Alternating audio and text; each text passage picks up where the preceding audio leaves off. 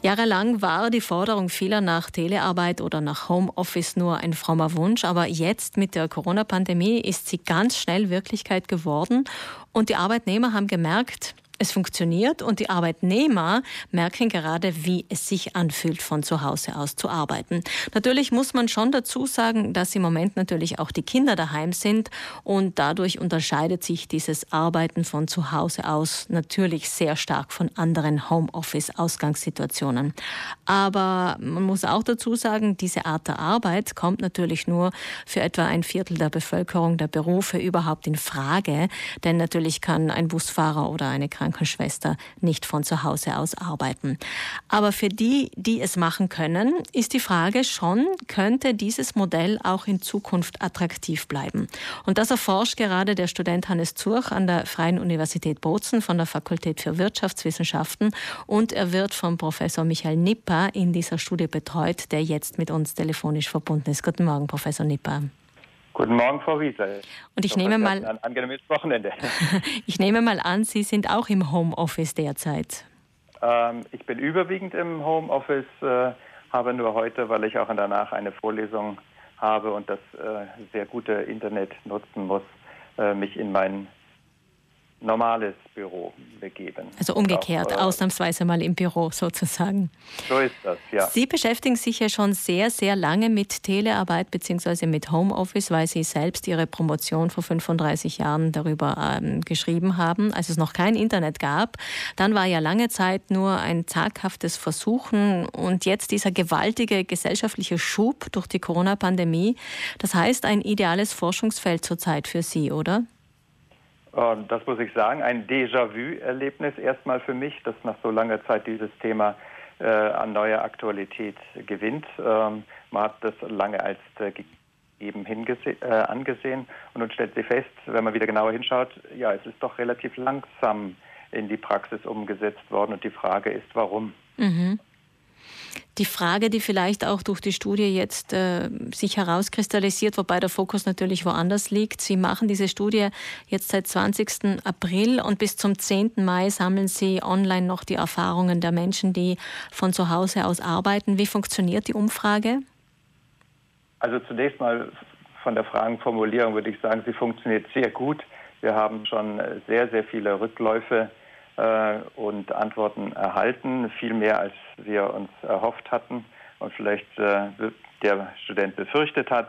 Aber der Hannes Züch macht das super und äh, wir müssen feststellen, dass äh, wir überrascht sind, auch schon von den Antworten zu erkennen, dass äh, sehr viele, nämlich über 50 Prozent der Teilnehmer, noch nie vorher im Homeoffice gearbeitet haben. Also eine ganz neue Erfahrung machen Allein das ist schon ein, äh, ein sehr interessantes Ergebnis, das wir haben. Die Umfrage dauert ungefähr eine Viertelstunde, wenn man sie ausfüllt. Zum, bis zum 10. Mai ist sie online und Sie möchten die 1000 voll machen, haben Sie mir verraten. Die Auswertung wird dann Ende Mai erfolgen. Und äh, eben eines dieser ersten Erkenntnisse, die Sie schon mit uns geteilt haben, über 50 Prozent haben noch nie Homeoffice gemacht. Vielleicht für die Arbeitgeber ist auch wichtig, äh, weil sie ja in dem Sinne jetzt keine Kontrolle ausüben können, wann gearbeitet wird.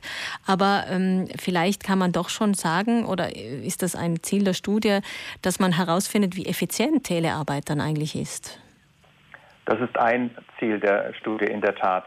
Ähm, da muss ich allerdings gleich ein bisschen Wasser in den Wein schütten, weil in diesen Studien nur die Arbeitnehmer zu befragen, äh, wie effizient bist du zu Hause, hat immer einen, eine Verzerrung. Äh, die Produktivität zu messen ist sehr kompliziert in dem Zusammenhang. Aber einen Eindruck zu gewinnen, wie fühlen sich die äh, nenne ich sie jetzt mal Betroffenen, Neu-Betroffenen, aber die, die, wir haben auch in der Studie Leute, die schon gelegentlich oder es auch regelmäßig machen.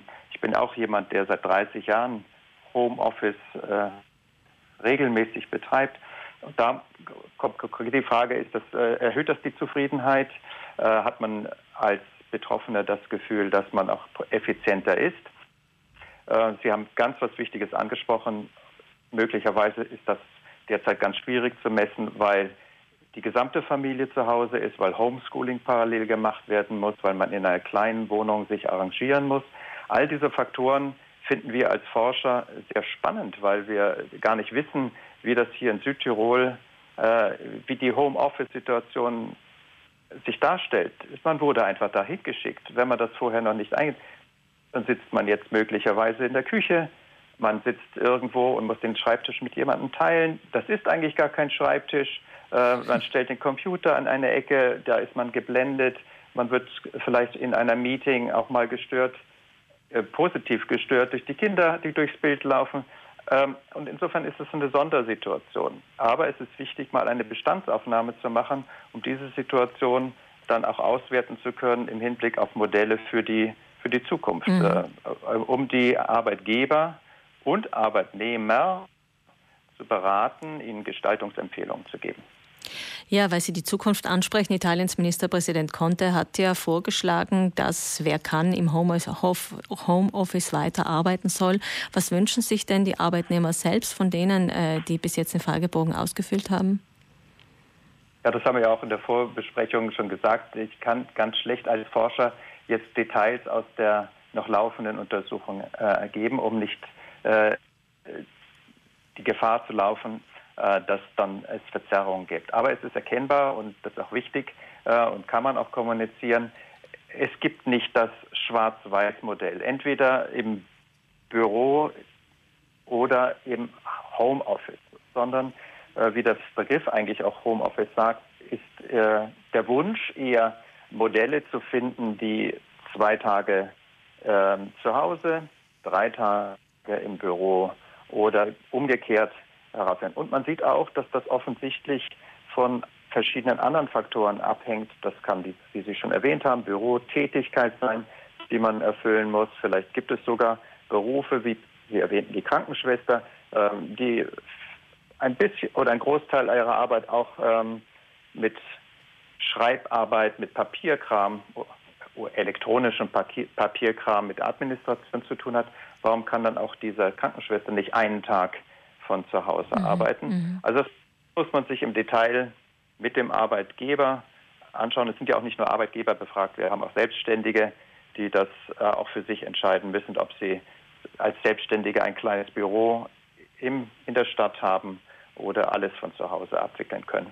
Aber eine Mischform scheint sich auf jeden Fall abzuzeichnen. Herzlichen Dank, Professor Michael Nipper, für diese ersten Einblicke. Wir freuen uns schon auf die Auswertung dann Ende Mai, wenn Sie, werte Zuhörerinnen und Zuhörer, auch betroffen sind. Denn natürlich, wie gesagt, die es sind nur gewisse Berufssparten, die im Homeoffice arbeiten können. Also wenn Sie Lust haben, an dieser Umfrage teilzunehmen, dann können Sie in etwa einer halben Stunde auf unserer Homepage den Link dazu finden. Ich stelle unser Gespräch mit Professor Michael Nipper in die Radiomediathek auf unsere Homepage und dort finden Sie dann auch den Link direkt zur Studie. Vielen Dank, liebe Grüße und eine erfolgreiche Studie wünsche ich Ihnen, Professor Nipper. Dankeschön. Dankeschön, es war mir ein Vergnügen.